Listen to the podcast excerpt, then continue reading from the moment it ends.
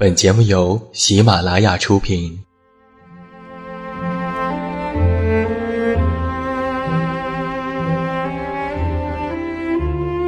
在这个世界上，总有让我们恋恋不舍的事情，比如感情、相遇、离别。那些犹如空气般的戒指，依稀旧梦，光影流年。它们存在于文字当中，无声无息散落在不同的角落。现在，我将它们拾起，用声音和你分享，为你诉说关于心灵的话语。欢迎来到喜马拉雅晚上十点，此时此刻，让远近和你一起文字分享。声音为伴。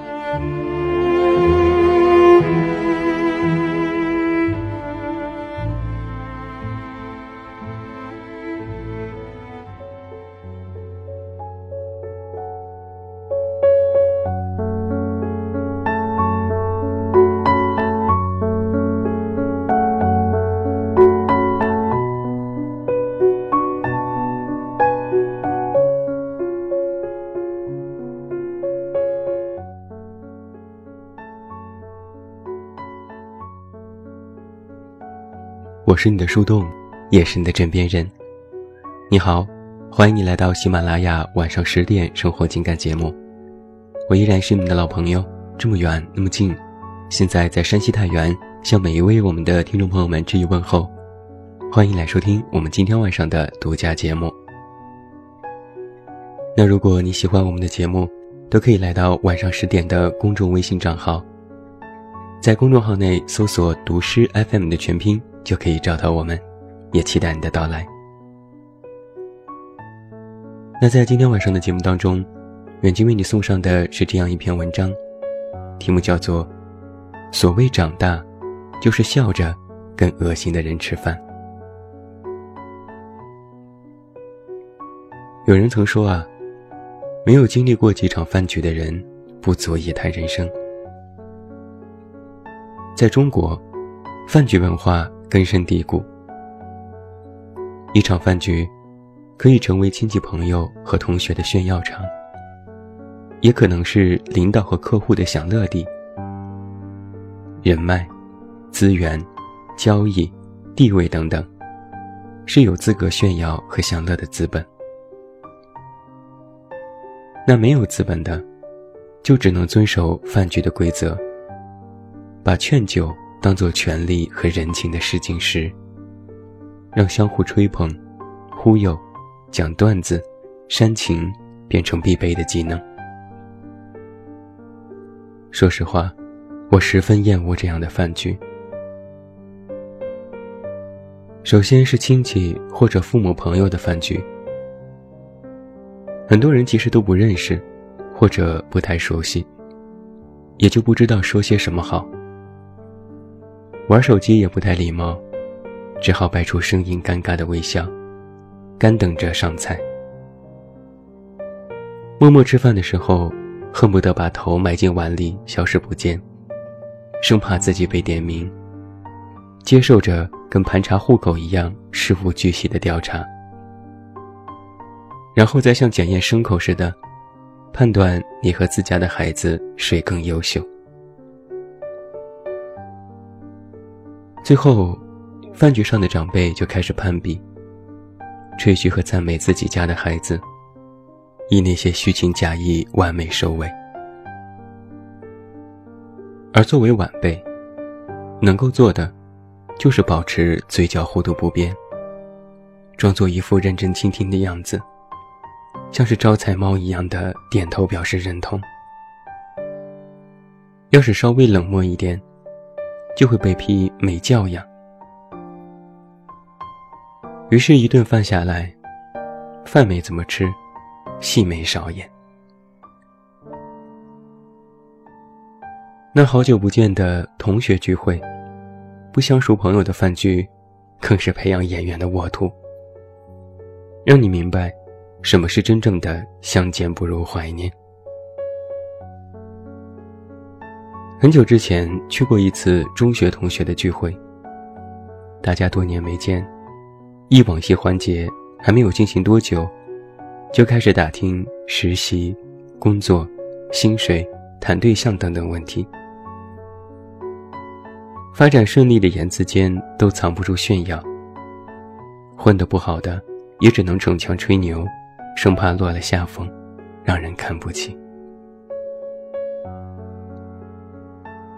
我还记得在饭局上谈起未来的发展，名校的高材生小外，说自己放弃了月薪上万的工资，选择跨专业读研究生的时候，引起了大家纷纷的惋惜。他一脸不在乎地说：“人总是要坚持自己喜欢做的事情，放弃些什么，都是值得的。”那个时候我就在想。曾经只埋头学习的书呆子，竟然有了这般的洒脱和勇敢，让人羡慕。到后来我才知道，小外哪有什么月薪上万的工作，不过是因为找不到好工作，才选择继续考研罢了。他的确不再是书呆子，当初的青涩和怯懦，变成了如今的演技高超。而不只是他，当时也有同学知道了这件事，却逢场作戏跟着配合，装作惋惜和羡慕。所以你瞧，在饭局之上，每个人心底都有自己的小九九，非要聚在一起说一些客套话和场面话，拼个演技。如果演技不好，选择沉默。就会被说是高冷装逼不亲近，不懂得人情世故。而我觉得更过分的，是还会碰见死命劝酒的人。曾经就在朋友的一次聚会上被劝酒，对方喝得醉醺醺的，跟我称兄道弟，不喝就说我不拿他当朋友。后来没好意思撕破脸。喝了一杯，想息事宁人。没想到对方得寸进尺，把酒再倒满，端到脸前接着劝。最后忍无可忍，我直接挥开杯子，一句话没说就离开了。其实总的看下来，这些所谓的饭局，大多都是浪费时间的社交。是无聊者的狂欢，是合群者的抱团。我们自以为总有一天能够用上的人际关系，可能脆弱的连个朋友圈的点赞都没有，更别提什么帮忙。而我们真正的朋友，从来都不是赴一场简单的饭局就能够交来的。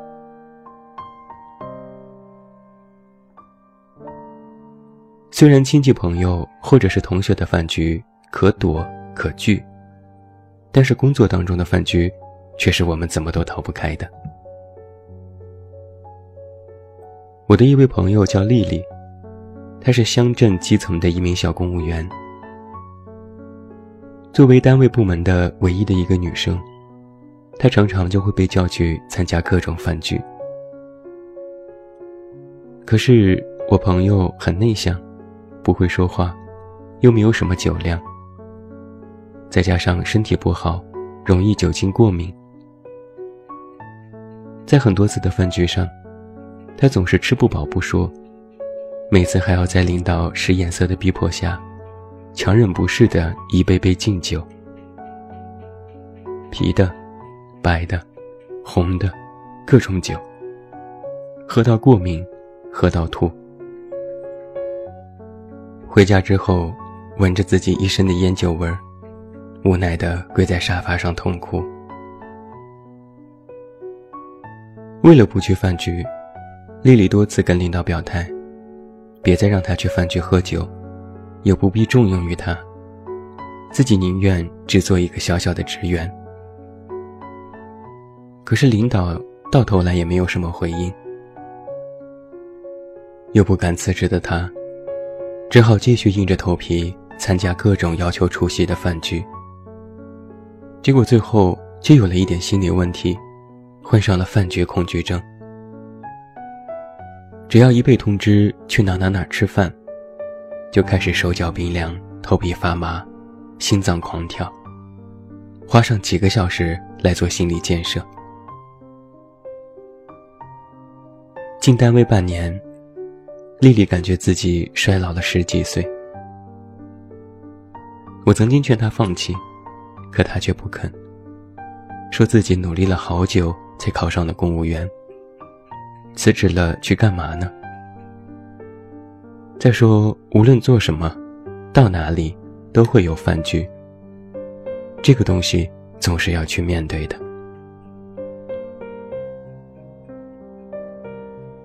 我想起前不久一篇名叫《一桌没有姑娘的饭局还能叫吃饭》的文章吗？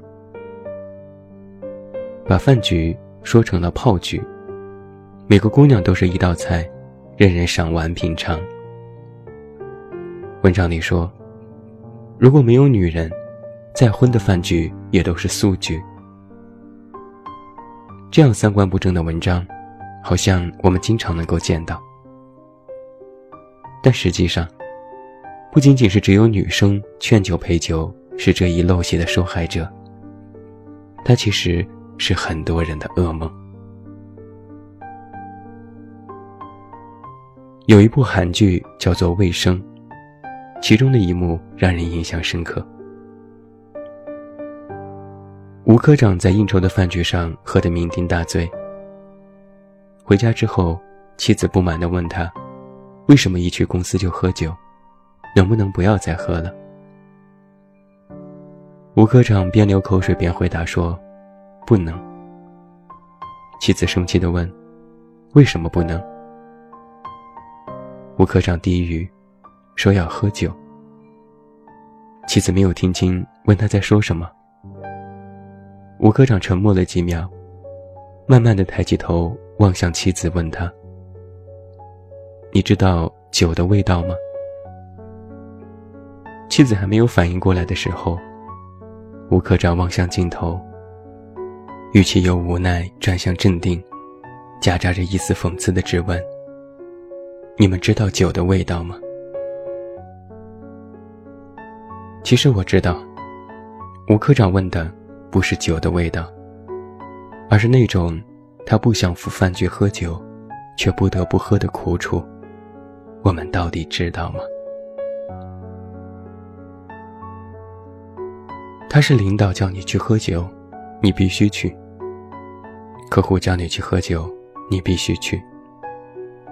他是领导让你挡酒，你就一定要挡；客户酒量好，你就一定要陪他喝到尽兴。他是你无法像和在朋友聚会当中那样，中途甩脸离场。是你无法像回绝同学邀请那样，不管不顾，只凭自己的心情。这就是很多人的现实。因为你还要生存，因为你有责任，你还得为了家庭打拼。所以我说啊，饭局是成人世界里必上的课程。它让我们了解了长大成人。就要面对饭局上的那些人和事，无论是好的还是坏的。懂得了想要更好的生活，就要学会习惯身不由己。这个世界就是这样残忍，不会因为你不喜欢、你不想做一些事，就能够不去做。既然躲不过，又何必去摆张臭脸？抱怨鄙视，甚至痛哭抹泪，怨天尤人呢？躲不过去的饭局不可怕，但是像一个孩子一样的抱怨，其实才可怕。无法掌握应对那些人的方法不可怕，也许到了最后，我们都会成为那些人。而所谓的长大。就是会忍受这些身不由己、无法任性的拒绝。所谓的长大，就是笑着更恶心的人吃饭。在一天天的拼搏当中，得到想要的，也得接纳那些自己并不喜欢的。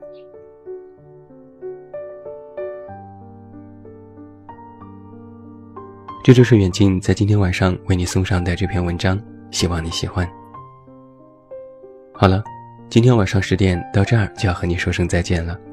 远近要再一次感谢每一位听友的收听，那也不要忘记找到我参与节目互动，你都可以来到我的公众微信平台远近零四一二，或者是在公众号内搜索我的名字这么远那么近进行关注。我的新书故事集《我该如何说再见》也已经全国上市，也期待你的支持。最后祝你晚安。有一个好梦。还是那句老话，我是这么远那么近，你知道该怎么找到我？